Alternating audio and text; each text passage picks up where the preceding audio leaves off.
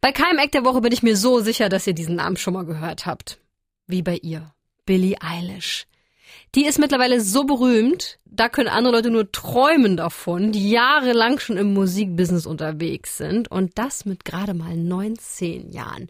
Und deswegen wurde ihr zweites Album Happier Than Ever natürlich heiß asiert erwartet. Billy hat auch angedeutet, dass sie da ein bisschen was an ihrem Sound ändern will. Und das hat das Warten darauf natürlich gleich noch spannender gemacht. Sputtiker Lukas konnte es deswegen auch nicht aushalten und ist direkt Freitag früh, als es rauskam, aus dem Bett gesprungen, um sich die Platte anzuhören. Also Lukas, wie klingt die neue Billy? Eher gewohnt oder eher nicht wiederzuerkennen? Also der Billie Eilish Sound, den wir noch vom letzten Album kennen, dieses ASMR-Feeling mit ihrem leisen, sehr ruhigen Gesang, der sich anhört, als wäre er ganz nah am Ohr dran, der ist auf jeden Fall noch da. Allerdings ist die Soundpalette jetzt auch um einiges breiter. Ein paar Singles, die vorab erschienen sind, hatten ja schon so einen akustischen Folk-Music-Vibe, wie zum Beispiel Your Power.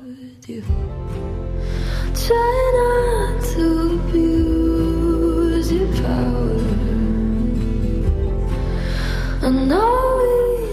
von dem Sound gibt's auf ein paar Tracks auf dem Album auch noch mehr zu hören. Es kommen aber auch noch andere Facetten dazu. Vor allem mit elektronischen Sounds wird immer wieder rumexperimentiert. Okay, alles klar. Also was Neues, was Altes und ein bisschen experimentell.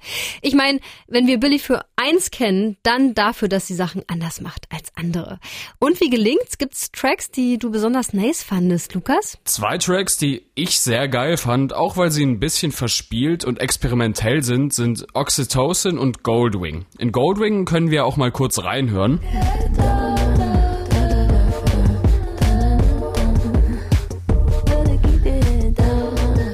Stand jetzt nach ein, zweimal durchhören ist mein absolutes Highlight aber der Track NDA. Da steckt ganz viel vom Billie Eilish Sound drin, aber auch so einiges Neues.